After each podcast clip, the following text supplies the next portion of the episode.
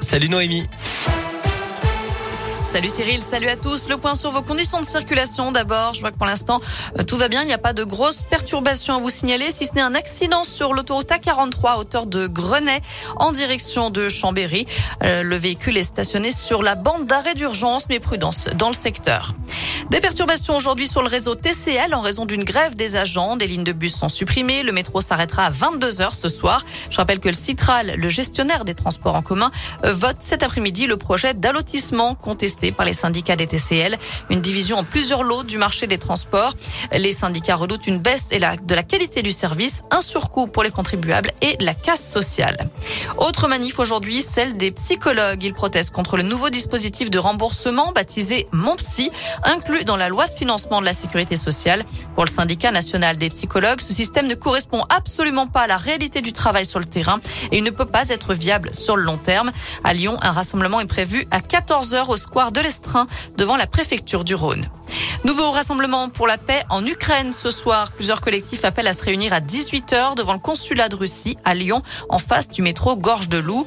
L'Ukraine ne se rendra pas. Ce sont les mots ce matin du chef de la diplomatie ukrainienne qui regrette l'absence de progrès sur un cessez-le-feu à l'issue des pourparlers avec son homologue russe en Turquie. De son côté, la Russie annonce qu'elle ne participerait plus au Conseil de l'Europe. Moscou se retire de tous les organes, y compris la Cour européenne des droits de l'homme. Dans le reste de l'actu en France, YouTube bloque la vidéo de campagne d'Éric Zemmour. Le candidat à la présidentielle a été condamné vendredi euh, pour euh, contrefaçon de droit d'auteur après l'utilisation de plusieurs extraits sans autorisation. Il avait sept jours pour modifier sa vidéo et en retirer les passages problématiques, ce qui n'a pas été fait. Enseignants, ingénieurs informatiques, agents d'entretien, aide à domicile, infirmiers, comptables ou sages-femmes, autant d'exemples de métiers qui recruteront le plus d'ici à 2030, selon un rapport gouvernemental publié aujourd'hui. 760 000 postes seront à pourvoir chaque année en raison de départ à la retraite ou du dynamisme et des besoins de certains secteurs.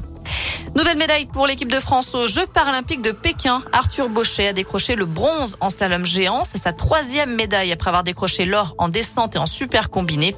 La France en est à sept médailles au total. En foot, l'OL a pris une option sur les quarts de finale de la Ligue Europa après sa victoire 1-0 hier soir à Porto.